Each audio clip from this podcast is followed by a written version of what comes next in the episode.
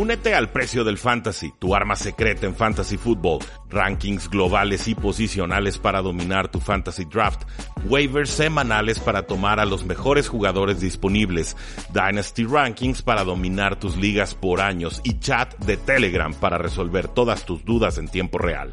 Visita stam.store diagonal precio NFL o da clic al link en este episodio para suscribirte.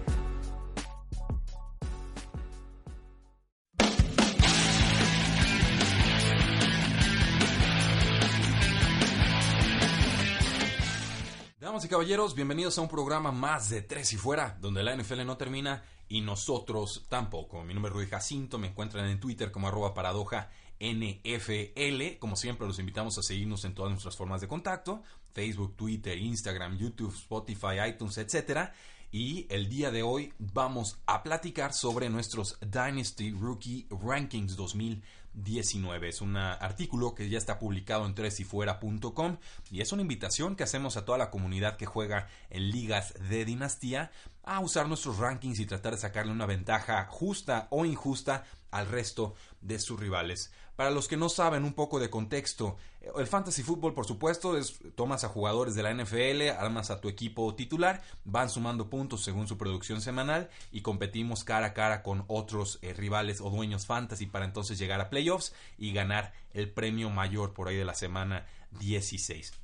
Pues bien, el Dynasty Football es una extensión o una complicación sobre ese formato básico e inicial. En las ligas de dinastía nos quedamos a estos jugadores que seleccionamos en un principio durante múltiples temporadas. En algunas de estas ligas, o en la mayoría de estas ligas, nos los quedamos por toda su carrera.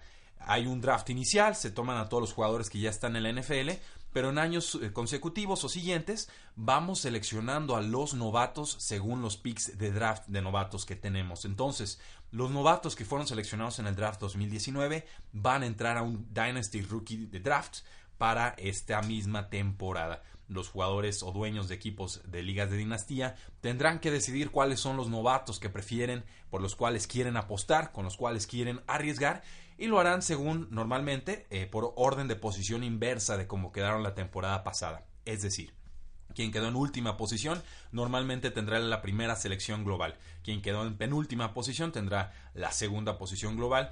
Y así hasta que llegamos a los puestos de playoffs. Ahí simplemente, según los duelos directos, volviendo a lo mismo, quien perdió primero selecciona primero. Es como entonces se resuelven estos picks. Normalmente son ligas de 10 eh, dueños o, de 12 dueños. Entonces, eh, cuando hablamos de un pick top 12 o de primera ronda, yo generalmente me refiero a un jugador que seleccionó entre los primeros 12 eh, puestos. De, si hablamos del 3 al 24, entonces ya son jugadores para mí de segunda ronda y así más adelante. Estos drafts normalmente son de 4 rondas, pero se pueden extender hasta 6 o incluso hasta 8. Muy bien. ¿Quedó claro? Más o menos. No quería entrarle al tema sin darles mucho contexto. En México las ligas de dinastía todavía no son tan populares, pero son las ligas de fantasy que yo más disfruto.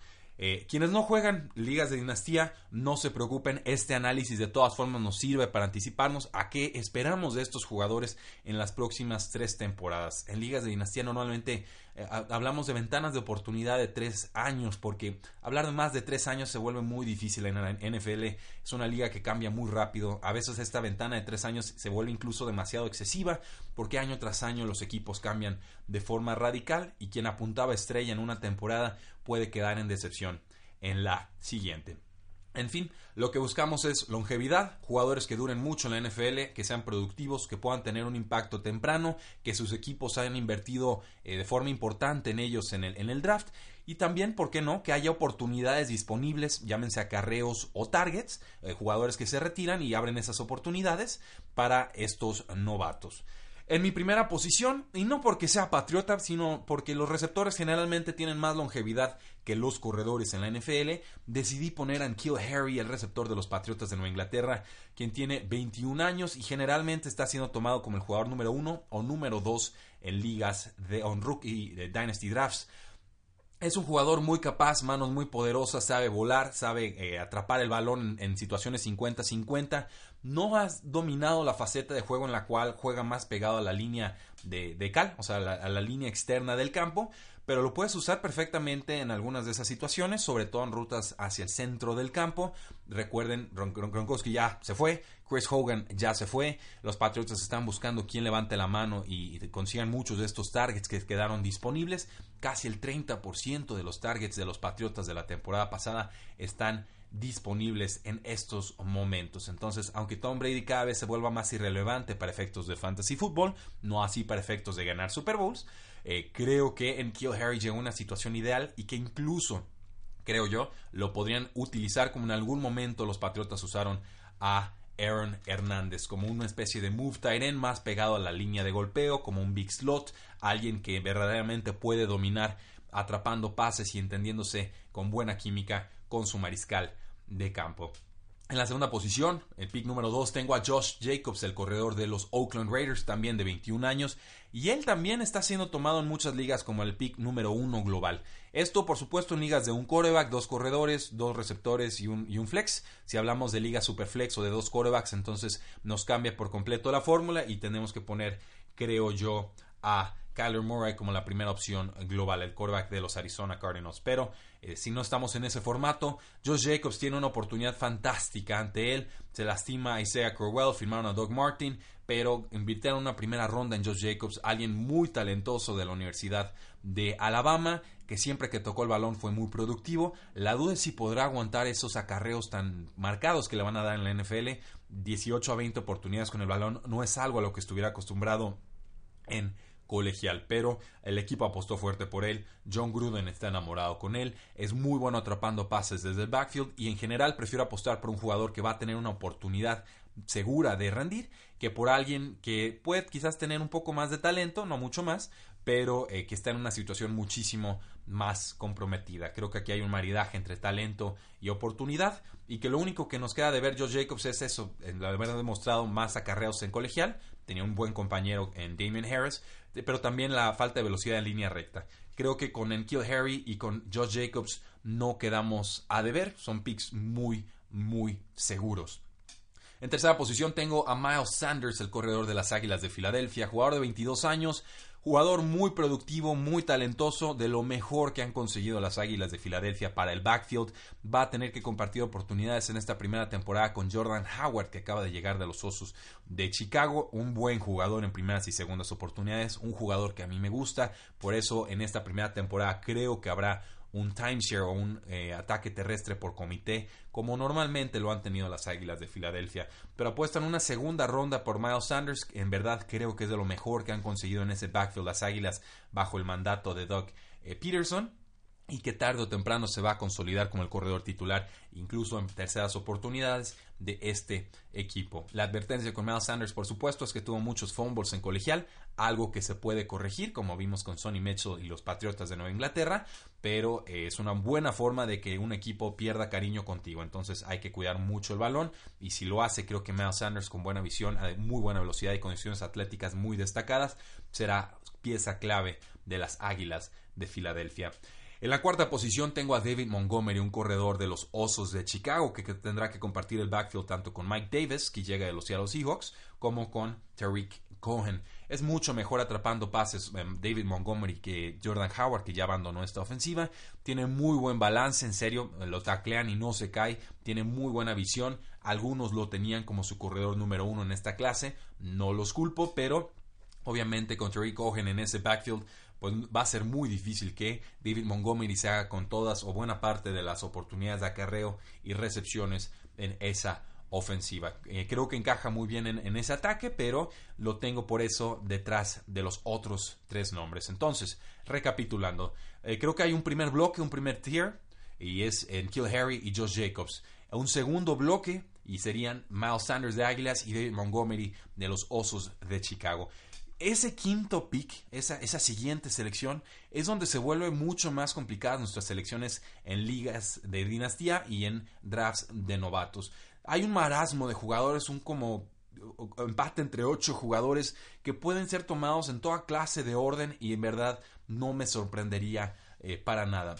Yo elegí darle prioridad al talento más que a la situación del jugador y puse entonces a AJ Brown, el receptor de los Titanes de Tennessee, el receptor de Ole Miss, el jugador de 21 años, que me parecía el jugador más balanceado y completo como receptor abierto en este draft. Tendrá que compartir oportunidades con Corey Davis, sí, lo sé, pero creo que se pueden retroalimentar que Corey Davis teniendo menos eh, presión defensiva ante la llegada de AJ Brown y de Adam Humphries, un receptor slot bastante bueno de los Tampa Bay Buccaneers, podrán entonces brillar. Para mí la duda aquí no es el talento del jugador, creo que tarde o temprano lo va a demostrar y va a consolidarse en la NFL, sino si Marcus Mariota es el coreback correcto para detonar ese talento. Tenemos a Delaney Walker, una ala cerrada veterano pero talentoso. Tenemos, por supuesto, a Corey Davis, que está próximo a terminar su contrato de novato. Tenemos, claro, a AJ Brown, que tiene una muy fuerte inversión en este sentido. Tenemos, por supuesto, a Derek Henry, y vimos que el equipo quiso correr más que pasar hacia el final de temporada. Entonces, eh, ¿podrá Marcus Mariota elevar el nivel de todos estos jugadores y hacerlos relevantes para efectos de fantasy fútbol? Ha dado atisbos de ello, pero cada vez la espera se vuelve más agónica. Voy a apostar por el talento, no voy a esperar mucho de A.J. Brown en su primera temporada, salvo lesión de Corey Davis, pero finalmente creo que terminará demostrando que pertenece a la NFL. En sexta posición tengo al receptor DK Metcalf, este súper poderoso, súper rápido, súper alto y súper impresionante físicamente receptor de los Seattle Seahawks. También compañero de baile con AJ Brown en Ole Miss por las lesiones no podía demostrar su talento en toda su plenitud, pero es una excelente amenaza profunda y esa es la especialidad de Russell Wilson, sobre todo cuando decide improvisar. Creo que aquí el estilo de juego del jugador y el estilo o la preferencia de pase de Russell Wilson están en una especie de sinergia o maridaje perfecto, aunque DK Metcalf no se convierta en alguien que corra todas las rutas con total eh, eficiencia, sobre todo las rutas que exigen mayor agilidad lateral, creo que puede ser muy productivo y desde su primera temporada por lo menos ser un receptor número 3 para efectos de fantasy fútbol. Situación perfecta, gran jugador y si logra desarrollarse en esas otras rutas, estamos hablando de una superestrella en potencia. Es muy difícil resistirse al potencial que presenta DK Metcalf y no voy a culpar a nadie si deciden tomarlo con el pick número 5. En séptima posición, y aquí es donde se vuelve una locura los rankings de todos los analistas, yo voy a decantarme por Marquise Brown, el receptor eh, súper talentoso, súper ágil, súper rápido, súper veloz de los Baltimore Ravens, un jugador de 21 años que viene recuperándose de una lesión de Liz Frank y que para mí es lo más cercano que presenta este draft a uno del Beckham Jr. En realidad tiene recepciones muy impresionantes y eh, creo que la ofensiva de los Baltimore Ravens va a ser mucho mejor que lo que mostraron hacia el final de la temporada pasada, donde vi a Lamar Jackson con mucho potencial terrestre, por supuesto, pero sobre todo abrumado tratando de aprender las jugadas en pase y tratando de hacer las lecturas NFL que sí pudo hacer en colegial. Creo que entró muy rápido a la titularidad por la lesión de, por supuesto, de Joe Flaco, que hizo lo posible, que llevó a su equipo a playoffs, pero que va también a desarrollarse en esa faceta como pasador. Creo que es alguien que navega bien en el bolsillo y que Marquise Brown viene a inyectarle aún más velocidad y talento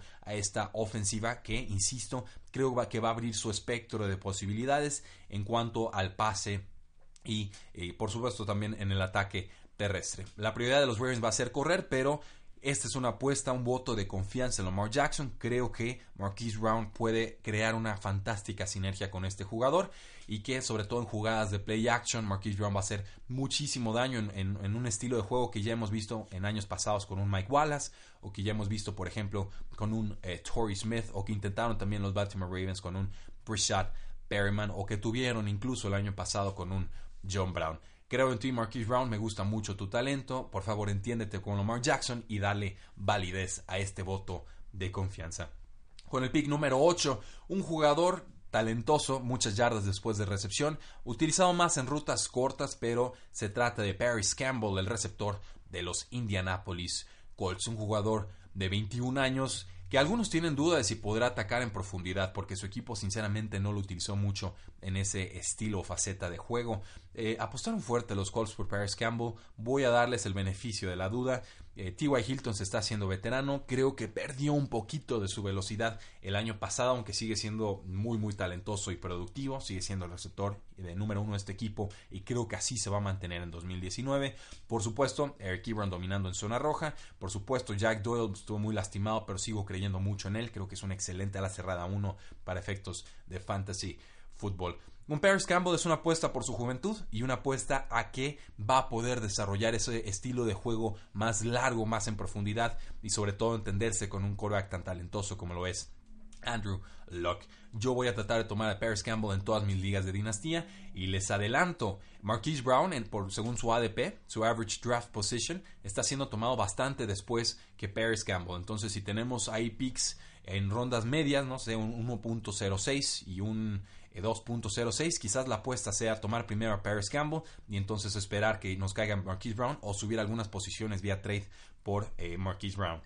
Les paso ese, ese consejo. Estos son mis rankings por cómo creo que van a producir en las próximas tres temporadas no necesariamente es el orden en el que los tomaría en ligas de novatos, porque también hay que tomar en cuenta cómo creemos que se van a comportar nuestros rivales en liga. En el pick número 9 tengo a la primera ala cerrada de estos rankings y no, no se trata de TJ Hawkinson de los Detroit Lions, sino de Noah Fant de los Denver Broncos. Fue tomado con el pick número 20, un jugador de 21 años, compañero de TJ Hawkinson en Iowa, un jugador que sabe bloquear, pero su especialidad es sobre todo generar yardas después de recepción y atrapar muy bien los pases. Eh, no está tan desarrollado como corredor, como digo, como corredor de rutas, como eh, eh, route runner, pero creo que con sus condiciones atléticas tan sobresalientes, estamos hablando de alguien con condiciones PARK de arriba del 95%, eh, le va a caer muy bien a Joe Flacco y posteriormente le caerá muy bien a Drew Locke. Creo que va a tener un impacto temprano en fantasy fútbol mucho antes y más eh, notorio que TJ Hawkinson y otras alas cerradas y por eso, como en el fantasy no nos dan puntos por bloquear, sino por atrapar pases y anotar touchdowns, voy a tener a Noah Fant en esta posición número 9 global. Eh, con la décima posición, pues, un jugador que se parece mucho a Dante Pérez, que ya tomaron los San Francisco 49ers la temporada pasada, y se trata de Divo Samuel, el receptor de los San Francisco 49ers.